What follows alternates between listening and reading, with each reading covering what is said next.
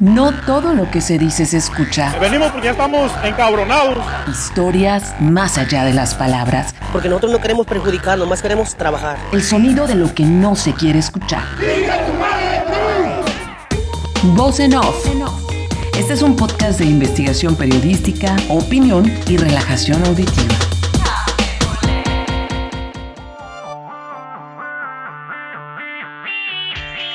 En turnos de 24 horas, cada tres días, paramédicos pertenecientes al Cuerpo de Bomberos de Mexicali asumieron desde marzo una tarea para la cual no estaban preparados, convertirse en los únicos respondientes de los pacientes con COVID-19 en esta ciudad. Pese a su esfuerzo, durante los meses de mayo y junio, al menos el 40% de esas personas murieron en sus viviendas debido a las complicaciones de la enfermedad.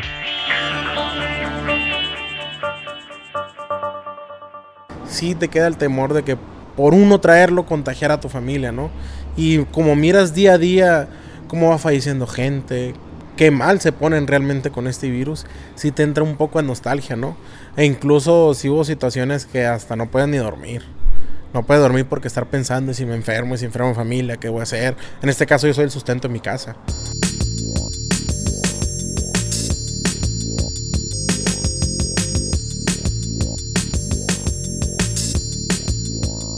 Con el inicio de la pandemia, la Dirección de Bomberos en Mexicali se vio en la necesidad de crear una unidad especial para atender los llamados de los pacientes sospechosos de COVID-19 y brindarles una respuesta rápida. Esta unidad opera en la estación número 23, ubicada en la colonia Villas del Rey, al sur de la ciudad, y está conformada por 20 elementos en tres turnos, los cuales laboran 24 horas consecutivas y descansan 48. Rubén Darío Osuna Beltrán, director de bomberos en Mexicali, detalló que debido a la pandemia se incrementó el número de llamados de auxilio relacionados con emergencias médicas a causa del coronavirus, por lo que se vieron en la necesidad de crear una unidad de primera respuesta única en el estado. Eh, cuando entra una llamada, esa unidad va y atiende a la persona básicamente. Es un paramédico que va en la unidad COVID y él valora si es sospechosa o no es sospechosa o si ocupa traslado o no ocupa traslado.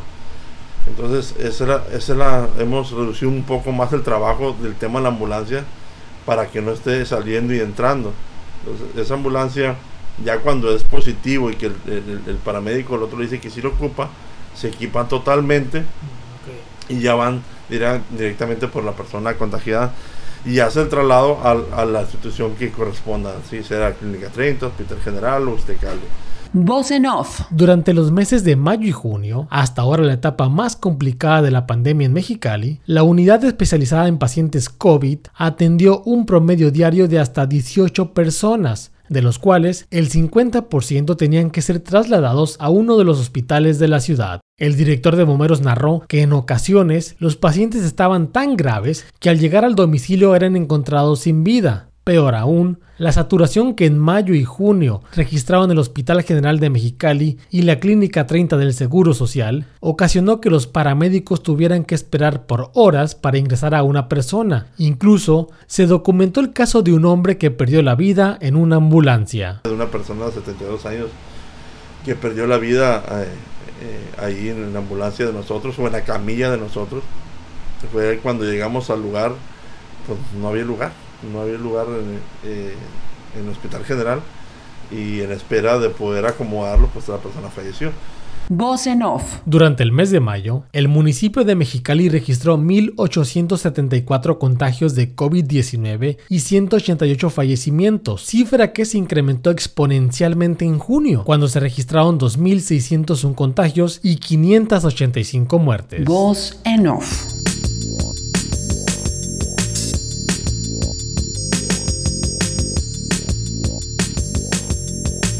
Arturo Silva es uno de los responsables de la unidad COVID en la estación de bomberos número 23 de Mexicali, la cual inició operaciones desde marzo, pero en mayo y junio vivieron la etapa más complicada debido a la saturación de los hospitales y el incremento en el número de llamados. De tener 5 servicios al día, estamos teniendo 15, 16 servicios en un día, ¿no? Que están atendiendo mínimo. Y hay veces que tenemos que parar unas horas este, por cuestiones de saturación de los hospitales. Clínica 30 y Hospital General son los que están recibiendo ahorita, saturados. De hecho, hay hospitales privados que reciben COVID Ellos también no saben qué, si van a traer y no nos traigan ahorita porque estamos saturados. Ese es el problema por, por ignorancia, yo creo, ¿no? De la gente. Que la gente, mucha gente todavía no cree. Mucha gente que dice que es mentira. Eh, lamentablemente no es mentira, ¿no? Y tú tienes las pruebas mías, la gente en la calle como si nada, haciendo filas para comprar cosas innecesarias. Y la verdad, eso sí está tristeza. En el caso de nosotros nos da tristeza mirar las filotas de gente, en ejemplo, la cerveza. Filote y la gente pegada porque sabes que el día de mañana vas a tener que ir por ellos. Y el día de pasado mañana vas a tener que ir por otro puño de gente. ¿Y qué pasa? Saturamos los hospitales. ¿Y qué va a pasar cuando nosotros, los que estamos atendiendo la emergencia, nos lleguemos a enfermar? Ojalá y no, no va a haber ni siquiera espacio para nosotros, ¿no? Voz off.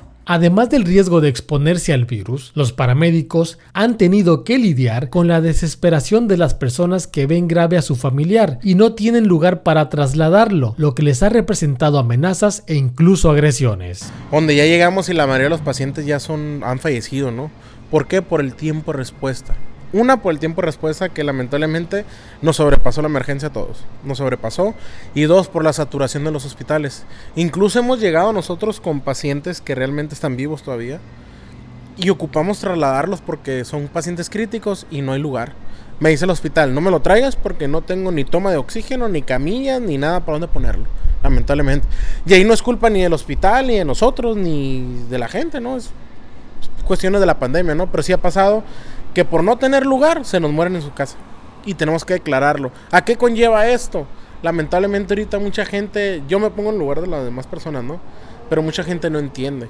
Nosotros hemos llegado y ya, ya, ya, ya perdieron la vida o han fallecido y la gente a fuerza quiere que nos lo llevemos, ¿no? Nos han amenazado con pistolas, nos han querido golpear, nos han apedreado las unidades. ¿Por qué? Porque la gente no entiende que muchas veces ya no hay nada que hacer con ese paciente, ¿no? Y ellos, llévatelo, llévatelo, llévatelo. Yo no me lo puedo llevar, sí, llévatelo, llévatelo. Y hasta miles de amenazas. Aquí han llegado a la estación, incluso con pacientes que ya están perdido la vida y no, la gente no nos quiere hacer caso y nos siguen amenazando. Y no sé, no todo, ¿no? Pero sí hay gente que nos sigue amenazando y nos ponemos en peligro. Voz en off. La unidad COVID del Cuerpo de Bomberos de Mexicali realizó 625 servicios entre abril, mayo y junio, de los cuales al menos el 40% perdieron la vida en sus hogares, es decir, ni siquiera llegaron a un hospital.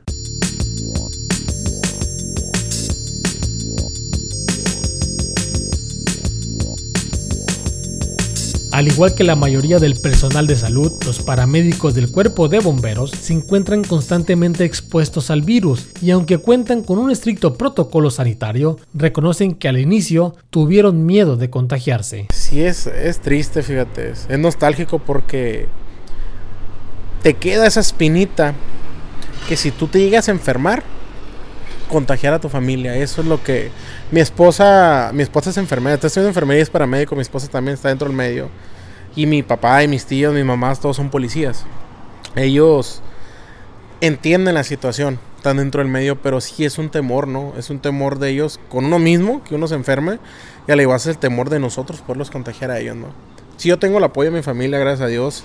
Desde mi esposa, tengo un bebé de tres años que de hecho ese, es, ese sí es el miedo. Comentaste el miedo, es el miedo que tengo.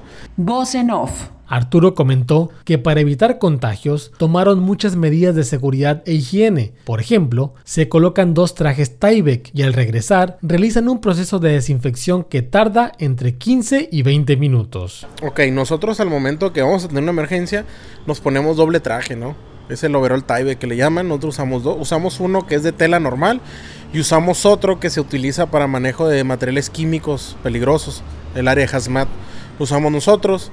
Al momento es un encapsulado, ¿no? Al momento que atendemos la emergencia, al regresar nosotros, ya de atender la emergencia y trasladarlo, hacemos un filtro que tenemos aquí de, limpieza o sanitización. Al llegar los muchachos se rocían con sales de amonio cuaternarias que ha salido hasta mejor que el cloro. Ante la Organización Mundial de la Salud es lo primero que está ahorita para ayudar a eliminar este virus. Rociamos con sales cuaternarias. Después de ahí pasamos otro filtro, rociamos con alcohol. 98% de alcohol, la solución que estamos usando. De ahí se pasa y rociamos con solución clorada. Y después de la solución clorada, tallamos con agua y jabón. Después con agua y jabón, se quita el equipo de manera adecuada, que es desechable. Y directamente los muchachos se meten a bañar y a lavarse su ropa. Aquí tenemos la bandera y se lava. Y todo el caminito que recorrieron hoy se está limpiando con sales cuaternarias y cloro, ¿no? Para no dejar ningún residuo que quede ahí. Eliminarlo. Voz en off. El día con más carga de trabajo que han tenido, llegaron a brindar hasta 25 servicios, lo que representó estar trabajando sin descanso las 24 horas del turno. Voz en off.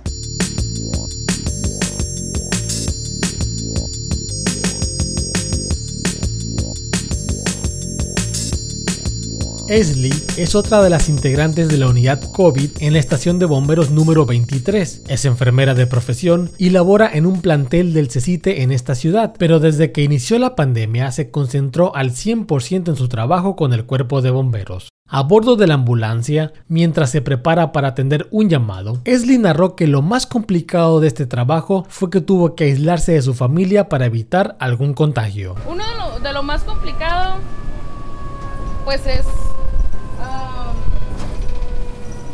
el, el aislarte, ¿no? De todo, como todos tuvimos que pasar, tenemos que estar pasando por el proceso de, aislarnos de la familia o de las reuniones para evitar contagios y algo, Pero siempre nosotros platicando, Entre compañeros, es como todavía más esa carga porque si se llega a contagiar a algún familiar, hasta caería como pensar que nosotros fuimos los provocadores, ¿no? De que los que provocamos que se enfermara por el hecho que estamos aquí todo el tiempo.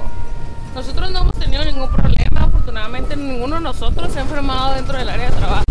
De nosotros, de nuestro turno, todos estamos muy bien. Pero siempre queda como ese miedo de, de pues hace, ya tenía como dos meses que no miraba a mi mamá por teléfono, videollamadas nada más. Y fue, me llevó un pastel porque cumplía años y era como, y a los días siguientes, ¿y cómo has estado? O sea, nosotros estamos tranquilos porque siempre estamos cuidándonos mucho pero siempre queda esa espinita de qué ¿no? Si a mí no me pasó nada, pero a ella por edad o para, por padecimiento sí le llega a afectar. Voz en off. Al igual que sus compañeros, Esli ha tenido que ver el sufrimiento de las personas que resultan contagiadas, así como la tristeza y desesperación de los familiares cuando pierden la vida. Por ello, dijo que ha sido muy frustrante ver que las personas no entienden la gravedad de esta enfermedad. Que la gente no entendía que esto en realidad era verdad, ¿no? el pensar nosotros tantas muertes que miramos diarias, tantas veces que tenemos que estar con el paciente, como el turno pasado, casi tres horas, tratando de mitigar la ansiedad del señor, el malestar del señor, del paciente, ¿no? Mis compañeros afuera explicándole a los familiares que no están en nuestras manos ni el hospital, ¿no? porque todo está sobresaturado. Es eso, ¿no? nuestro trabajo es hacer que un paciente se sienta mejor mitigar o eliminar sus molestias y dar cuenta que no puedes hacerlo porque está todo saturado, ¿no? Y, no poder ayudarle con eso al paciente, pues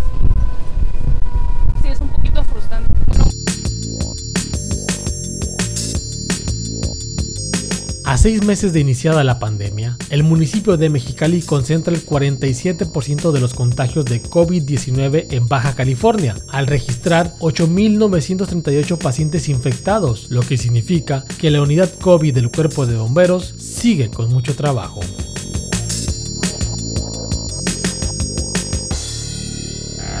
No todo lo que se dice se escucha. Venimos porque ya estamos encabronados. Historias más allá de las palabras. Porque nosotros no queremos perjudicar, nomás queremos trabajar. El sonido de lo que no se quiere escuchar. Voz en off. Esta fue una producción de Armando Nieblas. Voz, Karina Villalobos y Armando Nieblas.